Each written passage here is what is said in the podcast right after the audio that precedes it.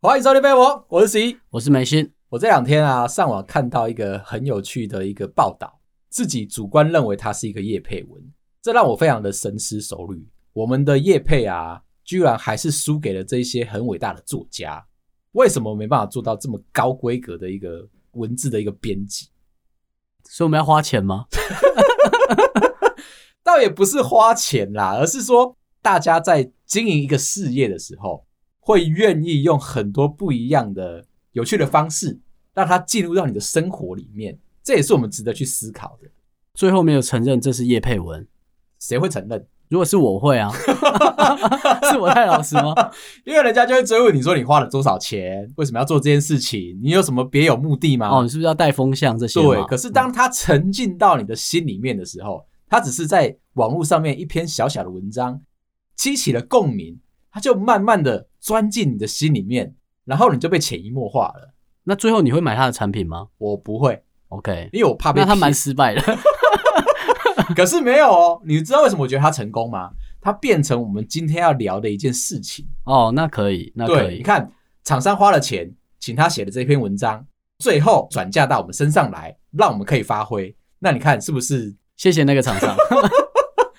这个故事是这样子，他是在讲一个控制狂的故事。原 p 呢，他跟女朋友在一起两年了，他的这个女朋友其实长时间的缺乏安全感。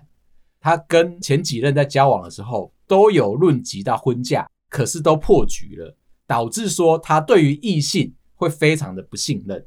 最有趣的一个点是在他的前一任已经准备要谈订婚了哦，却非常的奇妙，在这个关键的时间点抓到了前任男朋友跟男生在一起的这个事实。哦，OK，那其实他有一种被背叛的感觉，对，觉得说人生顿失所依啊，原本以为美丽的幻想，到最后就被人家拆光光。对所以到了现任的时候，他是非常的没有安全感。现任男朋友这个原 PO 呢，极尽所能的、尽可能的提供安全感。手机可以让你开定位追踪我，打来的电话你只要随抠，我就是随接，会非常主动的报备说职场上面会跟异性接触到的这些行为跟事件或者是人物，全部都讲得一清二楚的，是在做笔录，对不对？有一点非常接近哦。但是原 po 啊都觉得自己做的还蛮到位的，依旧不被接纳，提出来他有几个被攻击的地方，希望大家帮他评评理。等一下原 PO 到底是男生还是女生啊原 po 是男生， ？OK，对，所以呢，他觉得有一点点失衡的地方，就在于说他不知道他的情敌现在是男生还是女生，会觉得有一点点不知道该怎么做，所以希望大家帮他评评理。遇到的第一件事情有一点麻烦，就是他并不能够进场去看棒球，为什么？因为棒球有法香区嘛。对啊，那像我也是不能够进场看棒球的人，我非常能够你又不看棒 球， 你连哪一队是哪一队都不知道。我很理解，虽然你总是会告诉我说，哎、哪一个球员啊，发生什么事情啊？对我来说啦，我们讨论啦啦队会比较实在一点。原 PO 的女朋友认为这个原 PO 也会像十一一样做同样的事情，进场看棒球，醉翁之意不在酒。哦，就不是想看棒球是吗？对，可是我必须要说啊，我也是看棒球的人，啦啦队也是棒球的一环，所以你不能够告诉我说我只看片面，我就没有参与在大局里面，对吧？那他而且可以做外野啦，够远了吧？球员都看不清楚了。可是你还是想要近距离的接触球员哦，不是啦啦队。我要认真的在这边澄清，我没有不看棒球，小心哦，我要提醒你哦，感觉你要讲脏脏的话了。没有没有，话就讲到这边就好了。 OK 大家可以细细的去品味。我只是很想，看很晃的样子。你是说变化球吗？对，对我非常喜欢看变化球。再来，呃，让原抛这个男生烦恼的一个点，还有啊，曾经有一次跟他的主管从台北到彰化去出差，出差嘛，又有长官带，势必就一定要跟厂商晚上的时候要需要来一点应酬，哦，我说吃饭那些吧，对，就是吃饭啊、喝酒啊、聊天啊这些事情。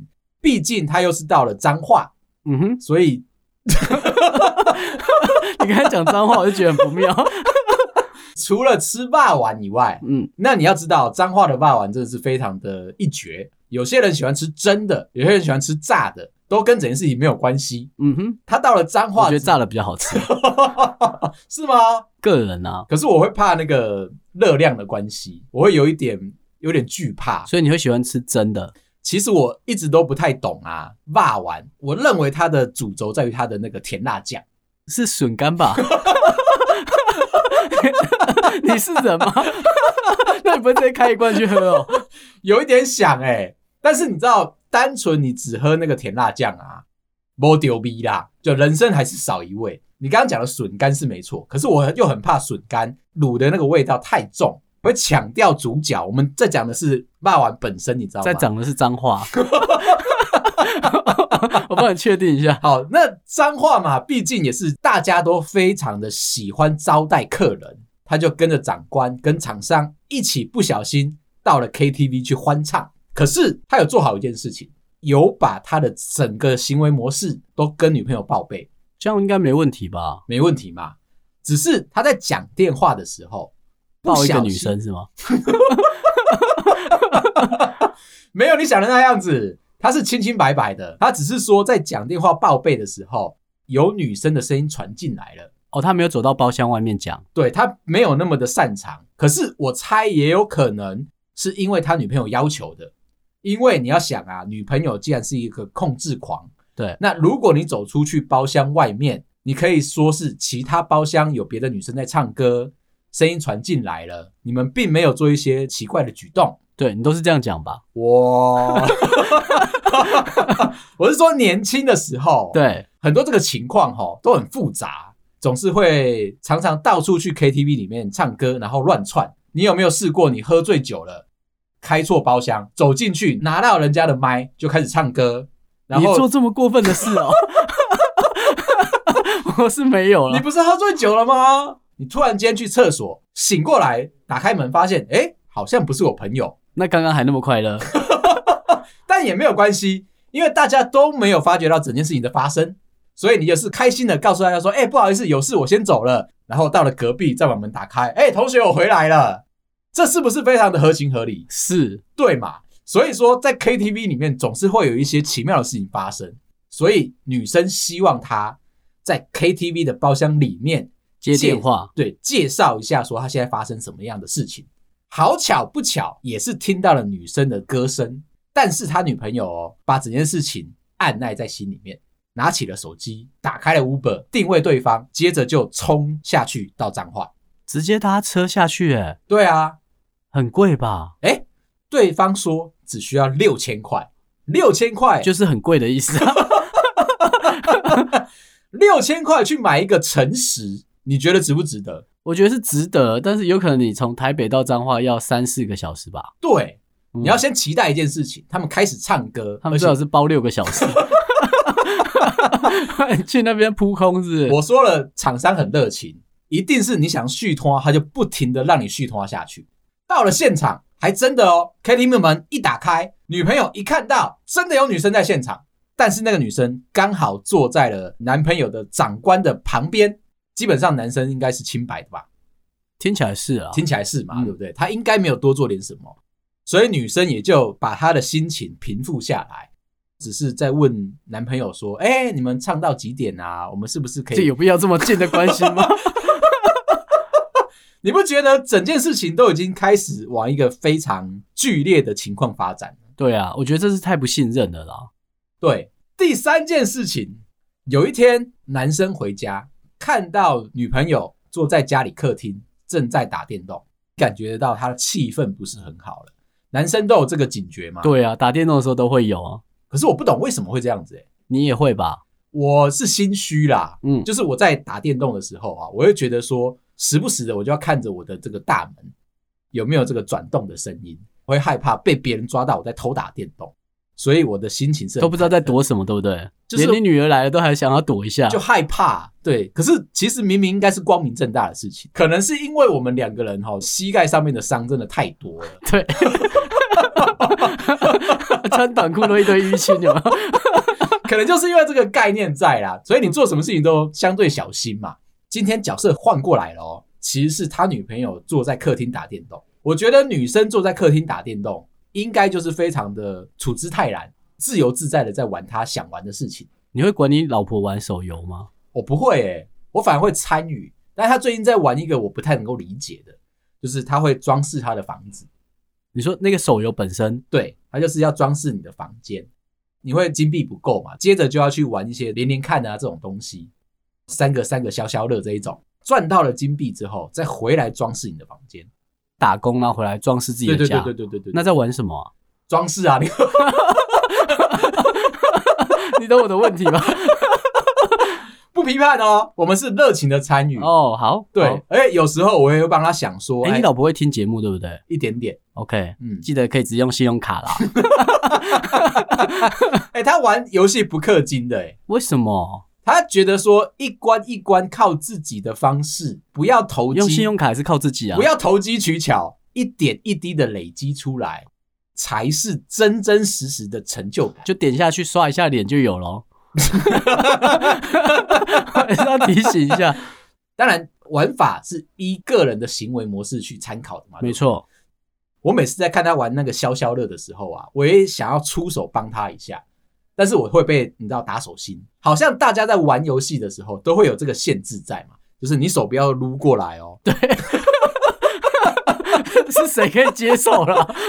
我把这件事情扩大成什么？观其不语真君子。啊、没错，没对错，所以呢，原抛这个男生啊，进去到了客厅，看到女朋友正在玩手游，但是气氛不对，他想要化解这个尴尬的情绪，可能是女朋友卡关，他想说多一点称赞。人一凑过去，看到女生正在玩一款手游，他是可以自由的给造型，自由的捏脸，觉得他女朋友做出来虚拟造型非常的漂亮，非常的正，他就称赞了这一句。他手也没有伸哦，他算是很有礼貌了吧？很有礼貌。没有越举哦。但是我觉得他死定了， 为什么称赞别的女生吧，啊？对，对不对你说的没错，这一个称赞呢，惹怒了他女朋友，直接就把手机关机，离开了客厅，把房间的门打开，撂下一句狠话：你觉得她漂亮，你就跟她在一起啊！门关起来，锁起来。男生今天就只能够睡客厅。那你至少要把人物传给他吧， 在你的手机里面。我发觉你其实很懂游戏这个世界里面啊，每个人的这种感受跟情绪、耶。因为我常被骂、啊， 一路以来都在被骂。好，所以这件事情呢，也让这个男生心里面有一点不舒服。最后一个来了，我觉得是非常有趣。这都是连续的故事哦。他对他总共讲了这四个故事。 OK，嗯，我、哦、真是男生很会抱怨呢、啊，为什么？因为他可以连续把所有的故事讲得很完整呢、你是不是觉得他有在开节目？ 对，难怪这一篇会中啊。所以他就是一个非常完整的，我猜是一个叶佩文。一般人的人生没办法经历过这么多事情嘛。，对，像你刚刚那个状况，啊，你都已经被骂一次了，你是不是就知道收手了？对啊，可是他没有哦，持续性的在挑战他女朋友的底线，这就是这篇文章有趣的地方，这就是我们值得讨论的地方。你如果不讲他，你心里面会不会很奶油？会啦。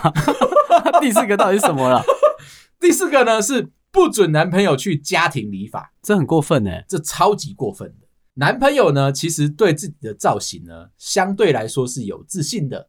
他有一个长期配合的家庭理发，就在家里附近。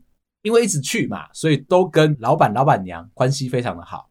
上个月他就想说要带女朋友一起去，让女朋友见证一下说奇迹发生的时刻。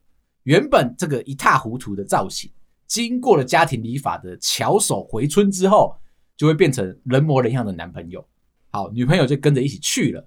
理发师开始动刀，不到十五分钟，突然间女朋友起来喊停，走到了这个理发师旁边，告诉他说：“今天就到这里就好了。那剩下的呢？”你会不会觉得说很紧张？哎哎、头剃一半呢、原抛觉得说是不是刚刚接到了什么电话，或者是 LINE 上面传来什么讯息，现在有什么急事，一定要赶快离开，对不对？啊、女朋友就把钱丢给了老板，抓着男朋友走出了门外。男朋友当然心里面很紧急嘛，想说，哎、到底发生什么事情了？怎么会瞬间就要把我的头剃一半，然后就把我抓出来？你知道女朋友说了什么吗？越过中线了，为什么？最近很红啊。 但我没说， 哇！梗埋这么深，你还记得住，厉害厉害。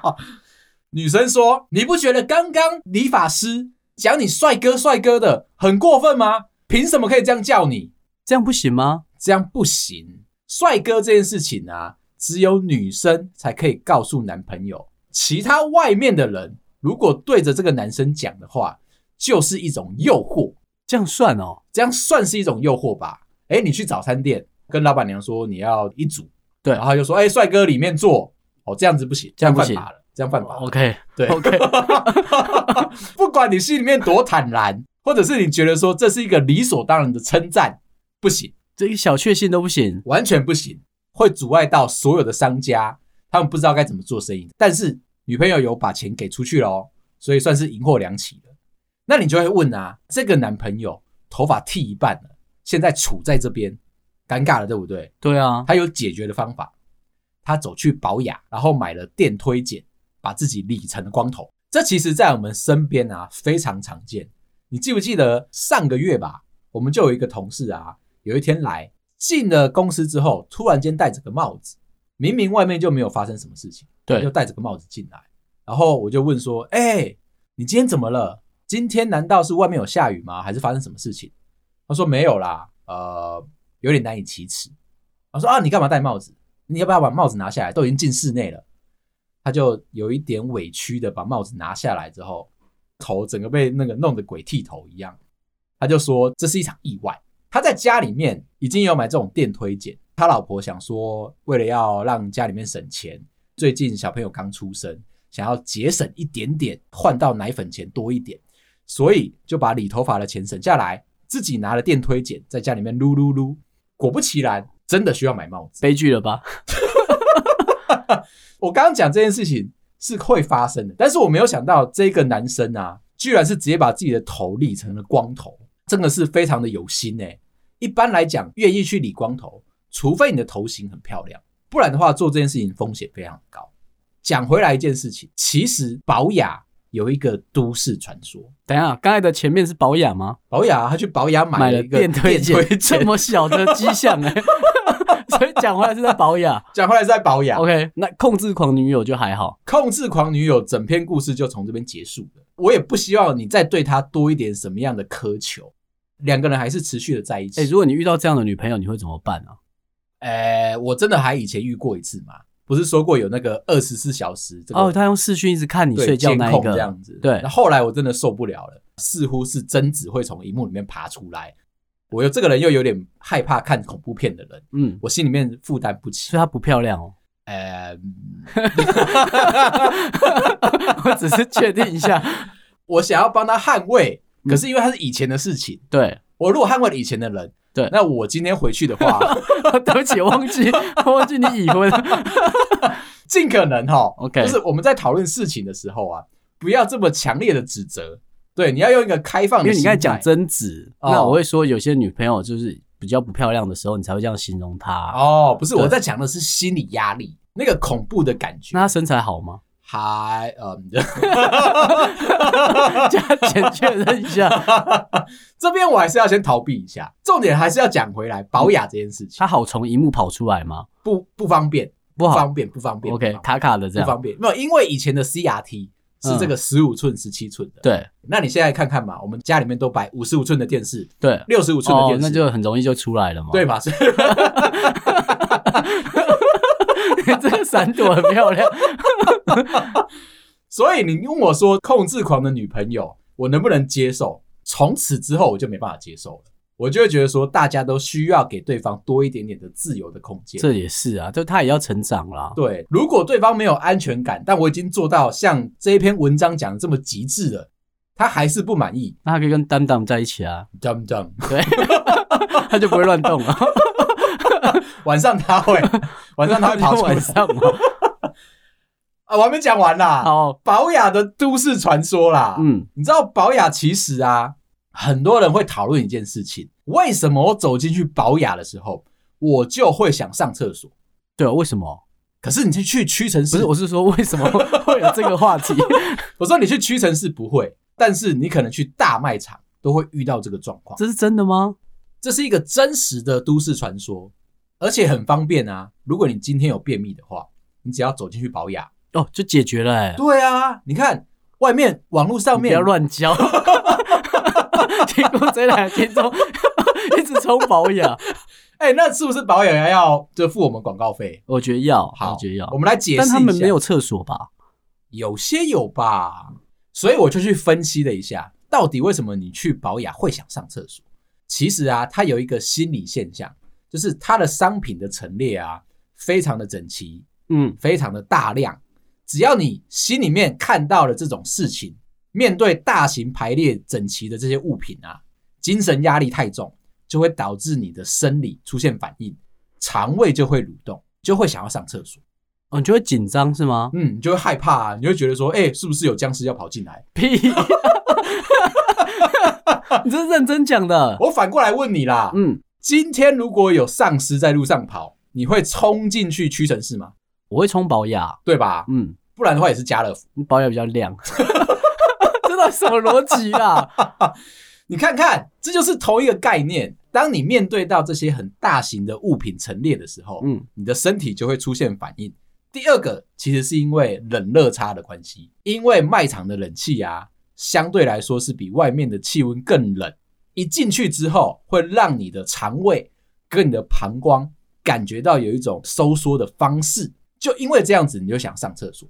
而且其实啊，要延伸这件事情，很认真的跟你讲哦，它叫做青木真离子现象。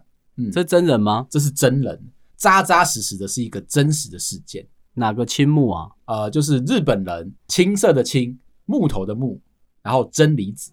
我是不是没解释？对，完全没有。 他是一个名人吗？他不是一个名人，他其实是第一个提出来这个问题的人。然后，因为他提出了问题之后，造成了日本广泛性的讨论，变成一个社会现象。哦，OK，所以以他的名字作为命名。他有提出来的这个状况就是，他进去书店里面就会想要上厕所，其实是气味的刺激哦。就如果啊，大脑里面把卫生纸跟书本的纸张的气味做成了一个连结的话，你一进去到书店里面去，你就会仿佛置身在厕所，哦，懂了。有一点牵强，但是我希望你听进去。我刚才都讲懂了。而且还有一个条件性的反射，就像我们用手刀切你的膝盖，你会反射性的把脚踢起来是一样。有一些人喜欢在上厕所的时候阅读、看书，因为有了这个条件反射，所以他走进去书店里面之后，他也会觉得连接到想上厕所的感觉。而且你还没有说你懂了，我现在不敢乱说。到底是认真还是不认真啊？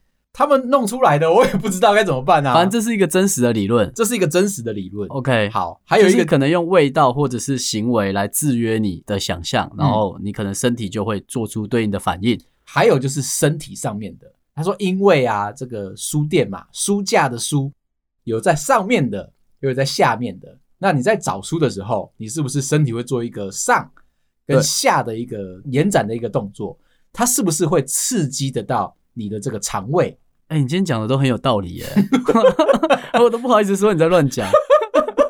只有这个态度吗？今天真的是比较正确的样子啦。好，那最后一个是说，感官刺激太多太多的资讯量啊，冲进去脑袋的时候，会造成你的身体不舒服。图书馆其实很不适合拿来念书，你有非常多的资讯灌进去你脑袋，啊，你身体承受不住，你这个时候该怎么办？赶快闹旁边的同学啊！图书馆是拿来念书的，是拿来准备考试的。可是你都是临时抱佛脚，对你都把这些深色的资讯，课堂上面一字不漏的，现在要把它用记忆面包塞进去你的脑袋里面。你现在天灵盖，我想要强制性的帮你开光，我手就放到你的天灵盖上面去，把我这 个毕生所学啊，正向哦，我要提醒一下哦，灌进去你的脑袋里面，打通你的任督二脉，你这个时候身体会产生排斥的效应，你就会想要去上厕所。我自己的亲身实境，当年我在准备考研究所的时候，我选择了我要去图书馆念书，为什么你不会选择去补习班还是在家啊？因为我觉得啊，以我的聪明才智啊你，就想闹同学？ 自学应该就有机会可以考得上。但是如果我待在家里面啊，我妈会觉得我像是一个废物，坐在电脑前面，然后把笔拿起来，认真的在思考你的人生的未来的时候，妈妈就会打开门，然后数落你说，到底有没有在认真念书？这样子的一个打扰，是不是很容易让你考不上？不能反对你什么？ 我为了避免家庭之间有任何的不和谐，我就选择到了图书馆，我就可以这样子对我的同学讲这些话啊。欸我发现分两派人的、一派就是可以在家念书的人，嗯一派人就是他一定要到外面才有办法好好读书。所以你刚才讲的就是一定要到外面才能好好读书嘛？我觉得你是需要有一点缓冲，好能去吃吃喝喝。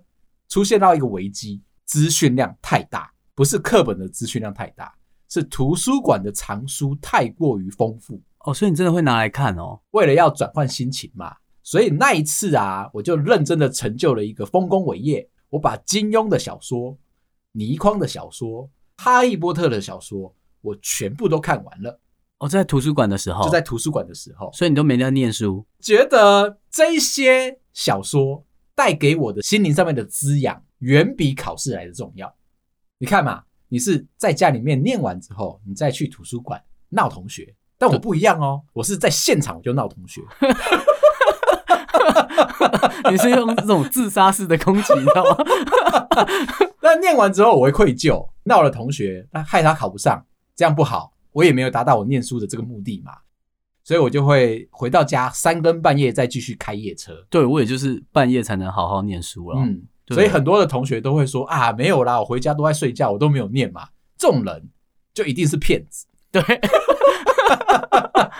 可是你要知道一件事情，图书馆如果不适合念书，还有哪里适合念书？我是到了大学才会在外面念书诶，其实嗯，在宜兰吧，我就记得好像有孔庙可以去读书。孔庙，对，孔我庙，去了一次，哦那我哦，发现在那边连闹同学都不舒服，为什么因为？没冷 气啊。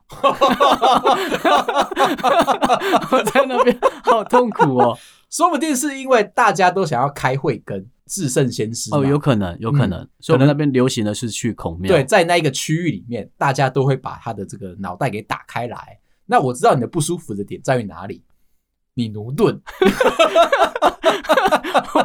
我可是道家的 嘛，有可能在那边，就像我刚刚跟你介绍的，那边有机会把你的天灵盖可以打开来，对，让你增进很多的这个冲正混。向哦，正向哦， 一不小心你就觉得不舒服了，所以你是到了大学之后才有机会哦。可能在宜兰没有那么流行到素食店读书啦，嗯，而且像我在家里，我就是可以半夜的时候静下来看书的人，哦，可是，在爸妈还醒着的时候，我就没办法。晚上才能溜出来，是不是？。对，那我要跟你介绍一下，在北部啊，如果你念书的时候在素食店的话，你要先理解到一件事情，不是只有你本人在做这件事情，旁边还有一些比较年纪小的朋友，他们呢会在你做你自己想做的事情的时候，会递出一张小纸条给你，它上面会写着啊卖差啦，哦，你说管别人要不要聊天吗？他们会强迫你安静，不要去影响到他们年纪小的朋友们在读书，可能那也是麦当劳哎、对，你知道这个很奇妙的一件事情哦，大家都会觉得说麦当劳是不是只适合拿来吃东西？没有，它也很适合让年纪比较小的朋友们在那边，那两个人叠在一起，然后一起看同一本书。正向，正向，正向。 那你就会遇到这个状况。所以我是要提醒你，之后看到这个现象的话，你不要觉得惊讶，因为其实整件事情，你看到，到你女儿跟一个男生叠坐在一起，嗯，在麦当劳里面，嗯，你还可以不要吵他们吗？我想先问第一个问题，而且这个问题是最重要那的个男生不是我儿子， 我想问的是，他是正着做还是反着做？反着坐好了。哇， 作为一个爸爸，可以忍受吗？ 那他应该不知道我步步逼近到他们桌子前面，对不 对？对，哦就是你可以选择要不要叫他们这样。哦，我应该不会，你不会我会拍下来，当下会我会选录影择，我会录影， OK，然后我会开直播，跟我老婆说：“哎、你看，你看，你看，你女儿在 这边，毕竟啊，我是希望她可以自由自在的发展。那坏人就让我老婆来当就好了。我这个人比较损害。你知道，在一个家里面啊，同时惹怒两个女人是一件非常不可取的事情。对，你至少，你至少要选一边站，才可以保持你在家里面的地位。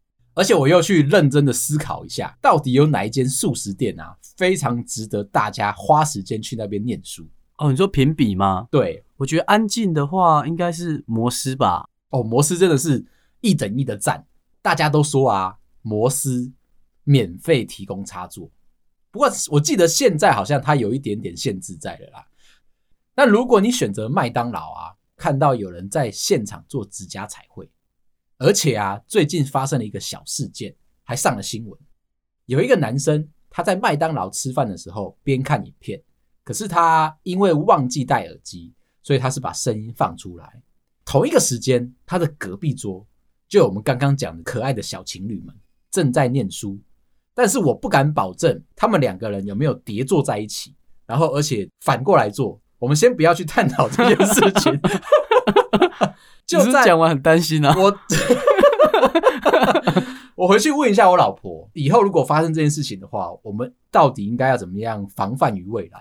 但是我刚刚讲的录影下来应该是对的，指正对方的错误之前，对你要先提出证据。刚刚这个故事是这样子：这个事主正在看影片，声音放出来了，旁边那一对小情侣啊，他们的本意是想要念书，小情侣啊写了一个小纸条，告白吗？不算吧？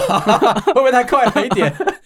写了一张小纸条递过来，到了事主的面前，而且折得很漂亮。事主打开来一看，它上面写说：“死北七，不能够小声一点吗？没看到我们正在看书吗？”收到这个纸条的当下啊，心情其实很平静，应该是已经收过非常多的这种威胁，他就默默的哦，端看了一下四周，确定一下丢纸条来的是谁，再看一下身上有刺青的是谁。也就是说，如不要果丑化刺青的人。如果你今天在现场的话，你有可能就会遇到下面这个状况：看到了有某些人身上有刺青嘛，而且刺得很漂亮，你就知道说，哎、有全假的，有半假的。锁定了那些人之后，就把他的这些剩余的这些饭菜拿起来，准备要去倒掉。在倒掉了之前，绕过去有刺青的那个人面前，递给他刚刚那一张小纸条，告诉这个全身充满刺青的大哥说：“哎、这个是那一对小情侣要我转交给你的，请你认真看完。我觉得很聪明诶、也就是说，如果你今天在当下，你在现场的话，你把你的手臂露出来，太空人一长出来，然后你就会收到他拿给太空人是吧？可不可以尊重我本人啊？你的刺青在这里就充满了意义了吗？很多人在问我，眉心到底要刺多少刺青在身上？对然后他身上的这些生日礼物、啊真的会，很好奇哦。他们很想知道我一说，直以为是你乱 讲的。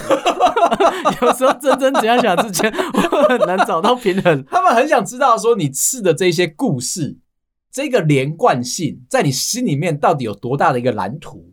当然，我都跟他们介绍说，你去看《清明上河图》那一张，它可能有十几张嘛，对不对？对，你只看那一张，你可能看不出来那个意境。就你可要能夜市就没有全部画完。，对啊，嗯你看你只走到那个不用这么诚恳、 根本就不是这个意境。好，今天聊到这。如果你喜欢我的话， 麻烦到各大收听平台帮我们五星点赞、订阅、留言、加分享，感谢大家，拜拜。拜。